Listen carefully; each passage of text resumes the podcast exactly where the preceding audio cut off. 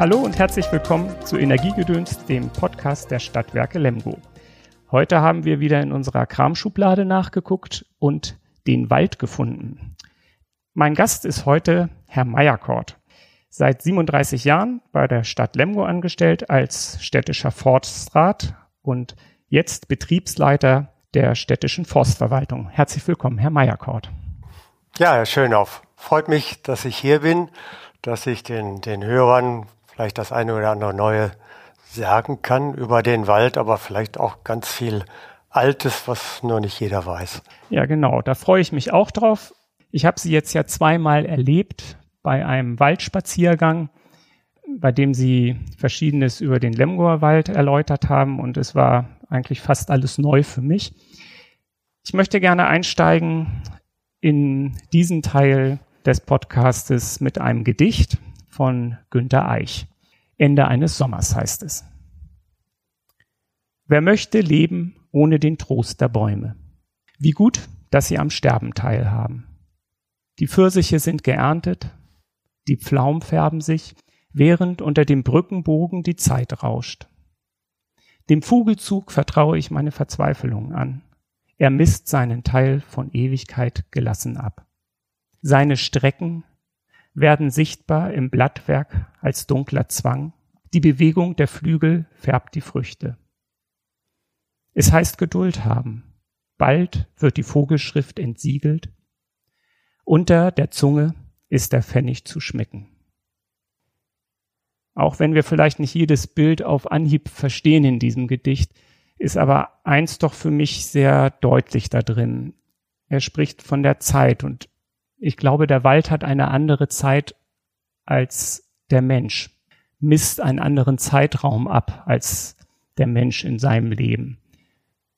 Ja, er, er lehrt uns oder er sollte uns lehren, vielleicht mit der Zeit anders umzugehen, also ein bisschen mehr zu reflektieren. Wie lebt denn der Wald? Wie lebt das Ökosystem Wald? Natürlich einmal im Kreislauf, in einem ewigen Kreislauf und zum anderen nach seinen eigenen Gesetzen, nicht nach den Gesetzen der Marktwirtschaft oder Legislaturperioden, nein, nach den Gesetzen der Natur. Und wir vergessen es sehr, sehr oft, wir sind auch Teil der Natur, wir sind auf die Natur angewiesen. Insofern finde ich das ein tolles Gedicht, was ja, den Kreis von Leben und Sterben darstellt. Aber fasziniert hat mich jetzt gerade der der erste Satz ganz aktuell in dieser Zeit, wer möchte leben ohne den Trost der Bäume? Und wenn ich, wenn ich mir vor Augen führe, wie das gewesen ist im Wald beim ersten Corona-Lockdown, aber jetzt bis heute noch auf Mal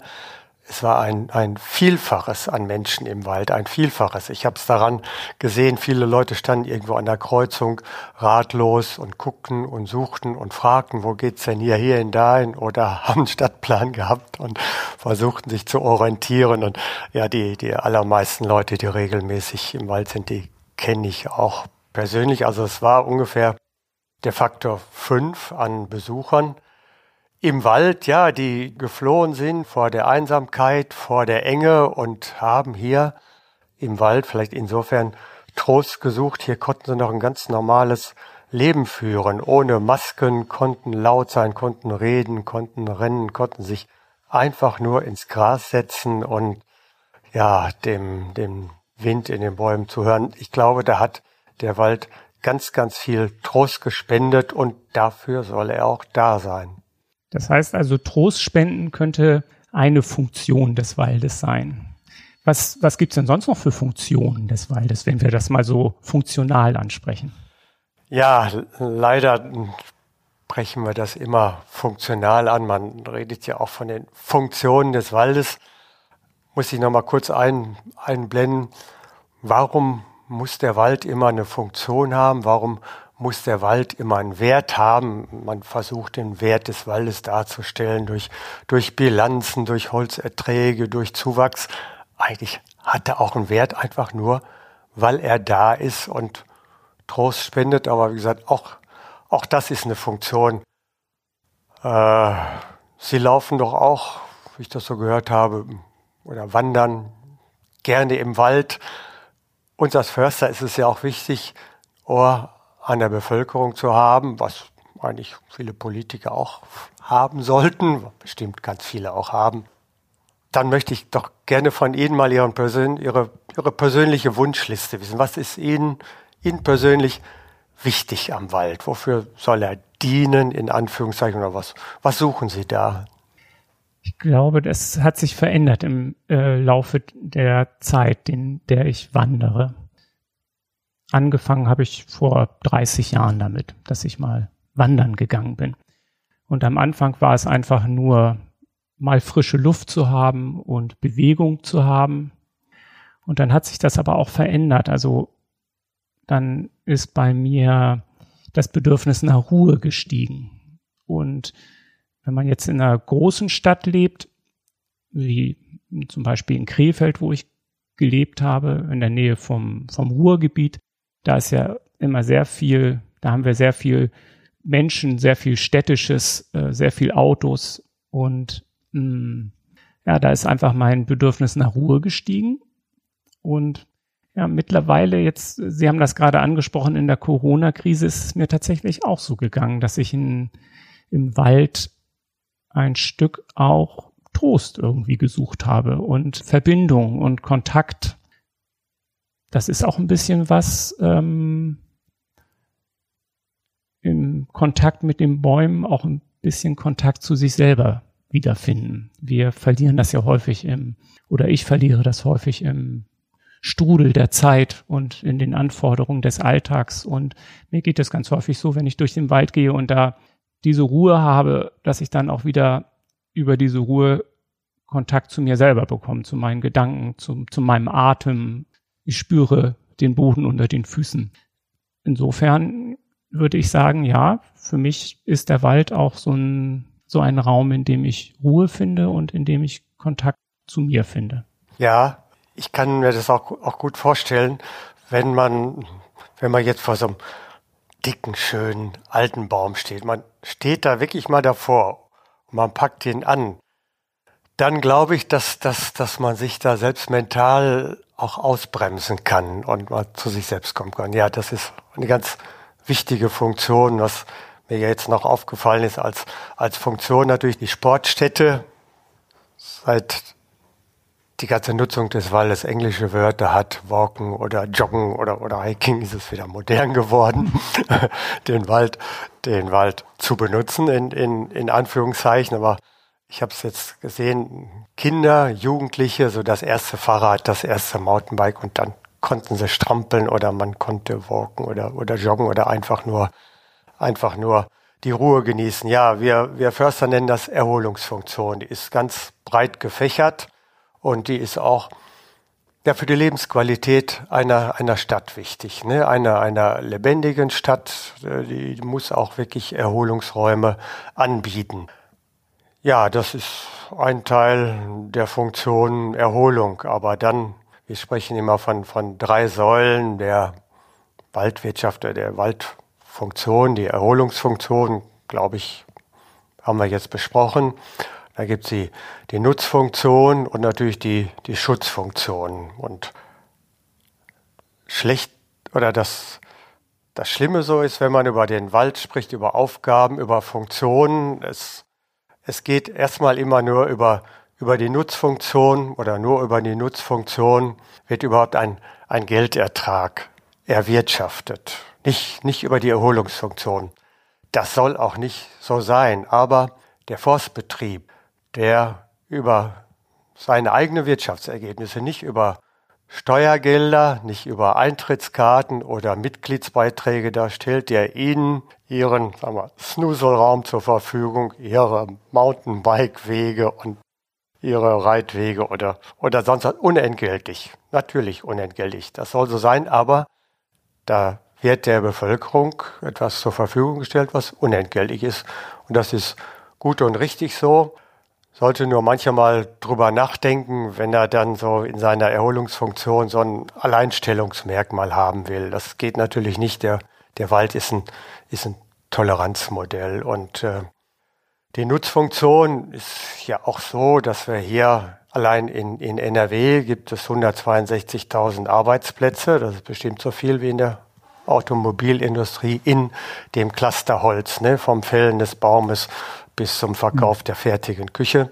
Alles, was dazwischen noch ist. Und äh, hier in Lemgo produzieren wir ja auch 8000, 8000 Kubikmeter Rundholz und mittelbar hängen da ungefähr 80 Arbeitsplätze dran, in, ja, bei den Waldarbeitern angefangen, im Transportgewerbe, bei den Sägewerkern, bei der Möbelindustrie. Und äh, ja, das, das ist nicht so ganz wenig und das ist ein, das ist ein Rohstoff, der gibt uns was. Der nimmt uns nichts. Der gibt uns tollen Erholungsraum. Der gibt uns Sauerstoff über Klima und die anderen Funktionen. Kommen wir gleich noch zu sprechen. Über viele, viele Jahre. Und äh, die anderen Produkte, die nehmen uns was. Nehmen wir mal Beton, Stein, Glas, die nehmen uns Sauerstoff und geben uns allen möglichen Dreck, der in der größten Müllkippe der Welt, der Atmosphäre abgeladen wird.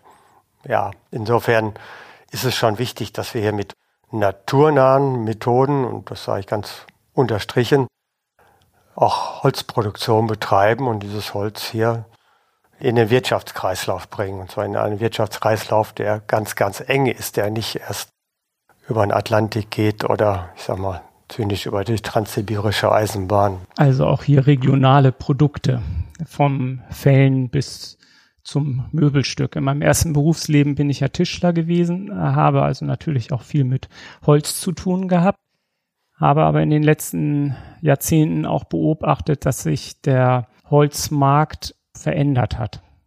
Dass bestimmte Holzsorten wie die Lerche zum Beispiel fast nur noch aus Sibirien importiert wird und da heimische Produkte gar nicht mehr so richtig zur Verfügung stehen. Mm, wir haben jetzt etwas über die Erholungsfunktion. Darf ich da mal, ja, natürlich, bitte. Einblenden? Ja. Die sind ja da, die heimischen Produkte.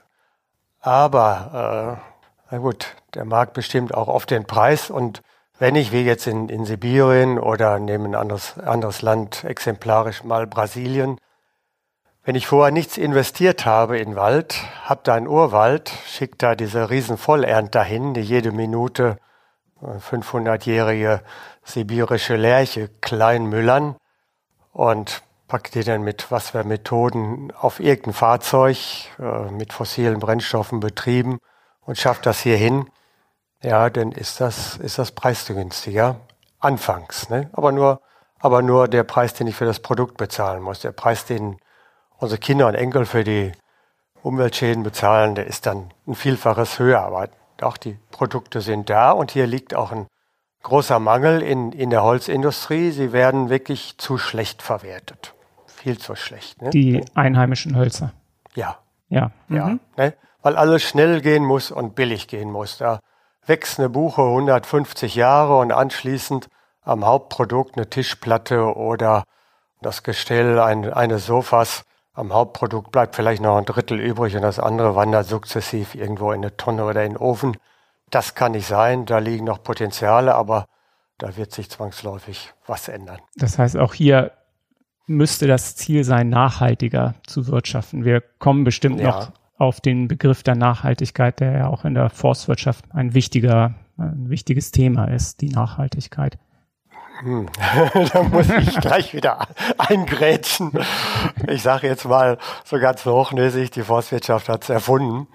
Äh, Im Jahre 1700, 1715 ein Berghauptmann Karl von Karlowitz, der erstmalig das System der Nachhaltigkeit beschrieben hat. Ne?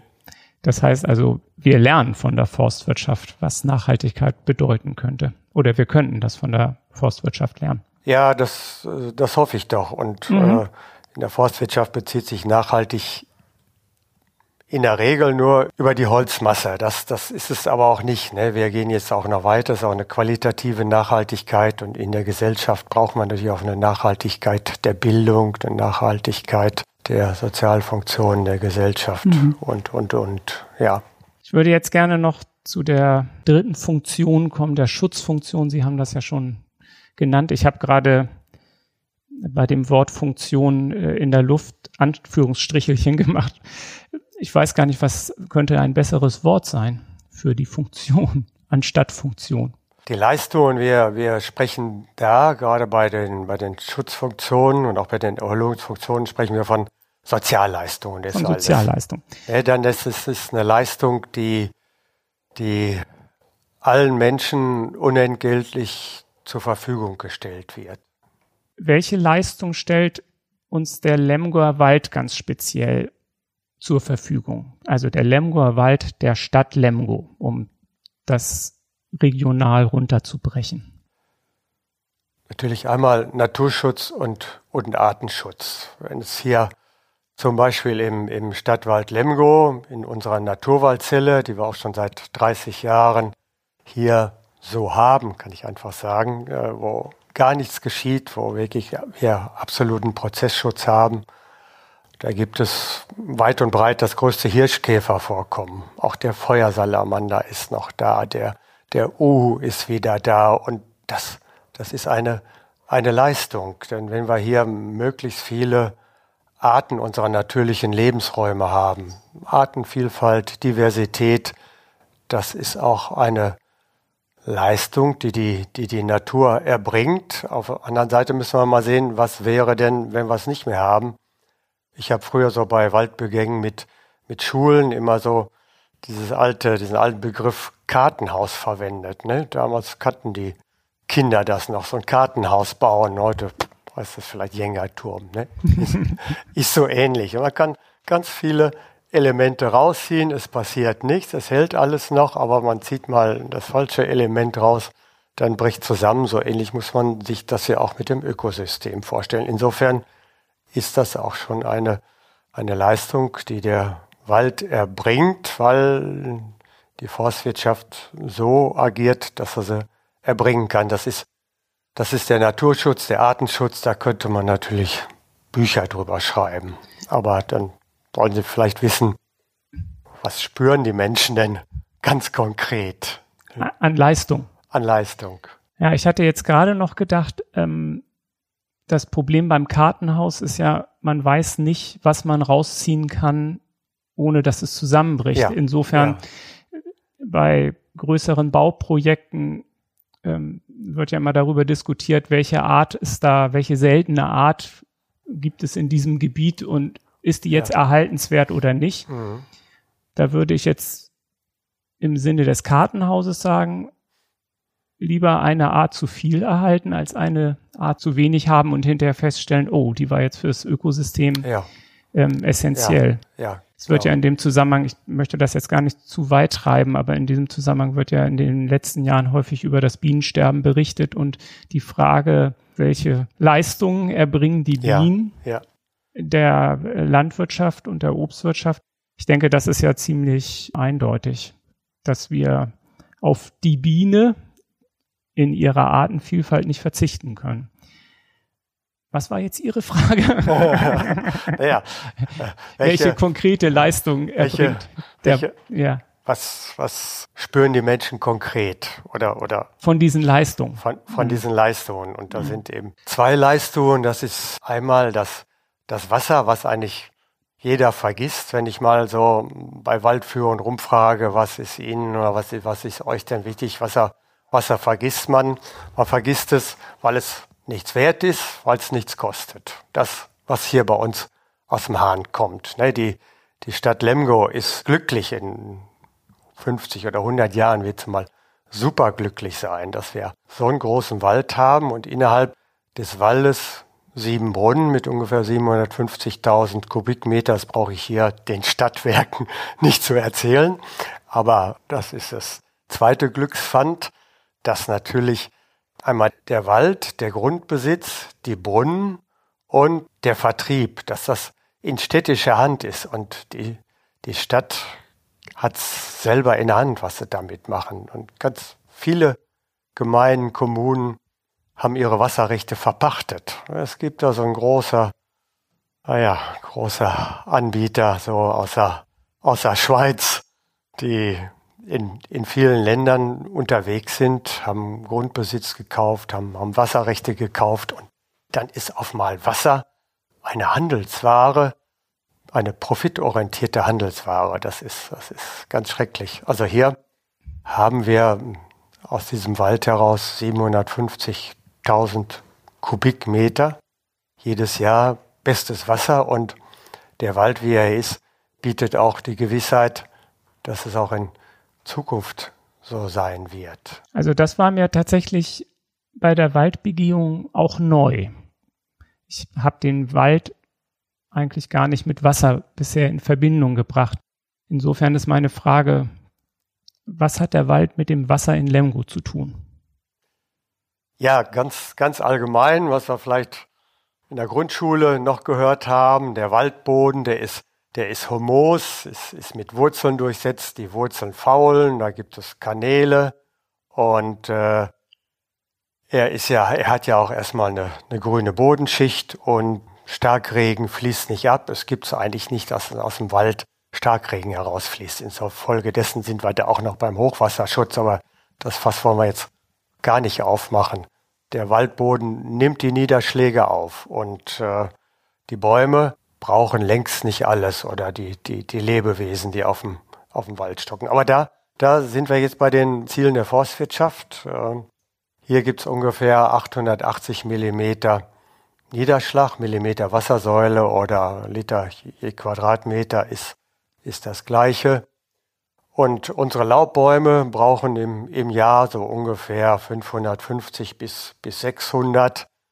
Man kann daran sehen, da ist noch, da ist noch Puffer, da ist noch eine Reserve, eine Risikoreserve bei unseren natürlichen Laubwäldern. Die Fichtenwälder, die hier unnatürlich sind, aus der Geschichte heraus, künstlich eingebracht, auch in einem ganz künstlichen System, kann man, kann man sagen, mit den Systemen der, der Landwirtschaft oder teilweise sogar des Maisanbaus. Die brauchen selber schon um die 800 Millimeter. Das heißt, da bleibt gar nicht so viel übrig für die Grundwasserbildungsrate. Und deswegen, wenn man Laubwälder anlegt, wenn die auch erst teurer sind, wenn wir das mal übers Wasser umrechnen, das wäre, das wäre ein, ein, ein Gewinn und äh, ohnegleichen. Ne?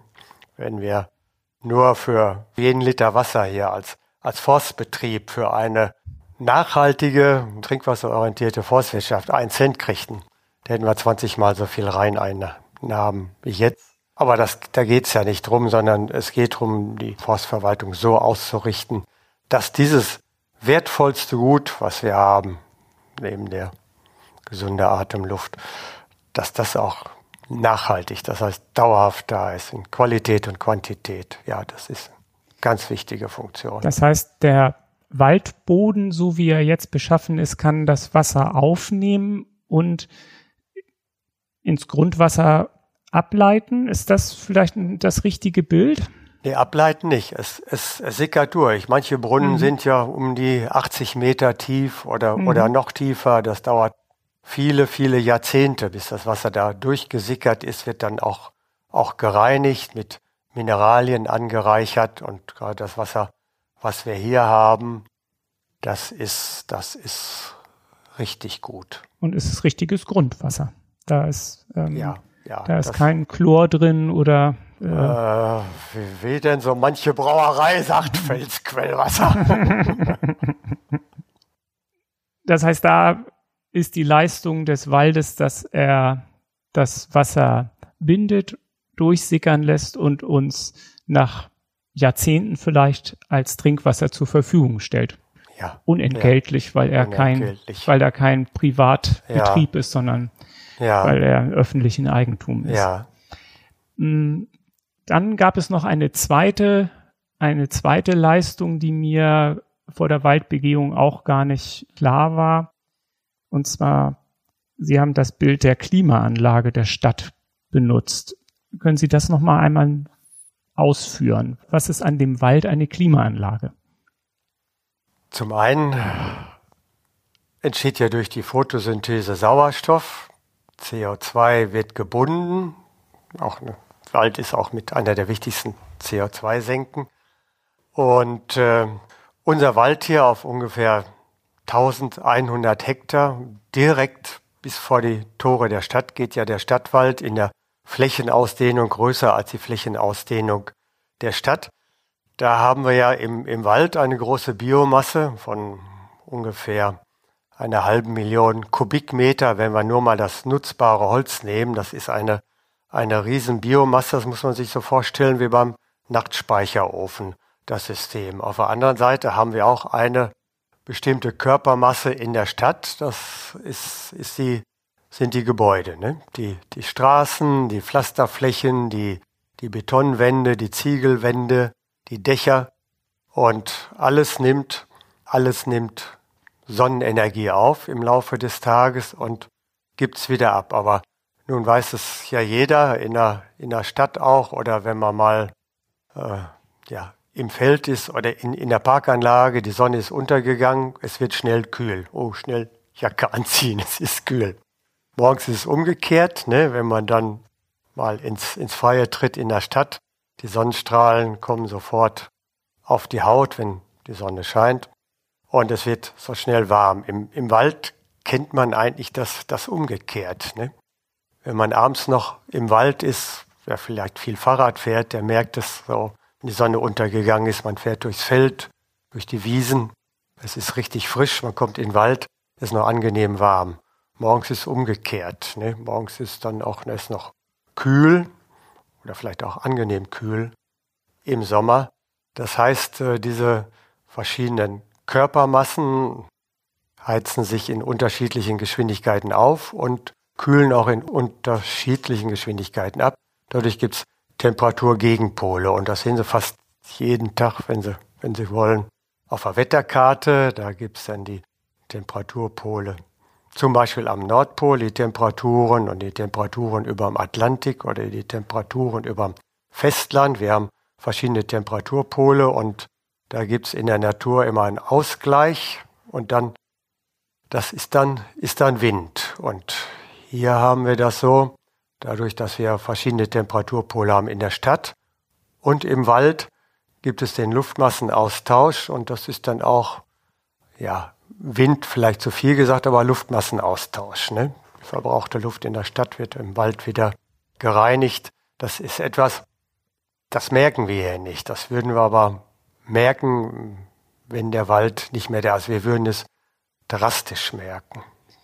Und das verdeutlicht ja auch, warum überhaupt die Temperaturschwankungen an den Polen für das Weltklima ein großes Problem werden oder schon ein großes Problem sind. Ist das richtig so? Ja, dieser sogenannte Jetstream oder Nordostpassat, äh, der wird immer weniger, weil die Temperaturunterschiede zwischen Land und Arktis immer weniger werden. Ne? Die größte Temperaturzunahme in den letzten zehn Jahren lag, lag am Nordpol, an der Arktis. Ne? Das nehmen wir hier gar nicht wahr. Hier sind wir jetzt bei 1,9 Prozent plus derzeit die letzten drei Jahre gemessen an der letzten 30-jährigen Klimaperiode. Und da oben sind es schon vier, vier, viereinhalb Grad. Also das wird richtig, richtig kritisch. Und deswegen ist es ja unheimlich wichtig, dass wir den Wald hier auf die Zukunft ausrichten. Für alle drei Funktionen, Nutz, Schutz und Erholungsfunktion. Aber die Schutzfunktion ist die wichtigste, das ist die existenzielle.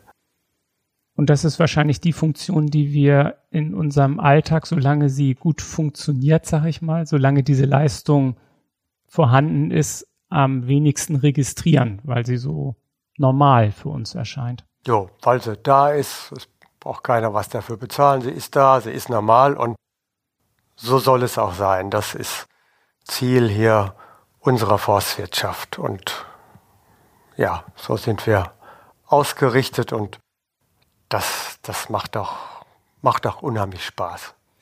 Wie wir diese Funktion, diese Leistung des Waldes erhalten können, auch für die Zukunft, das soll Thema des zweiten Teils unseres Podcasts sein.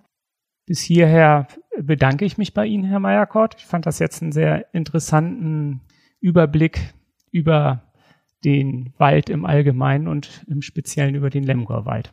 Vielen Dank.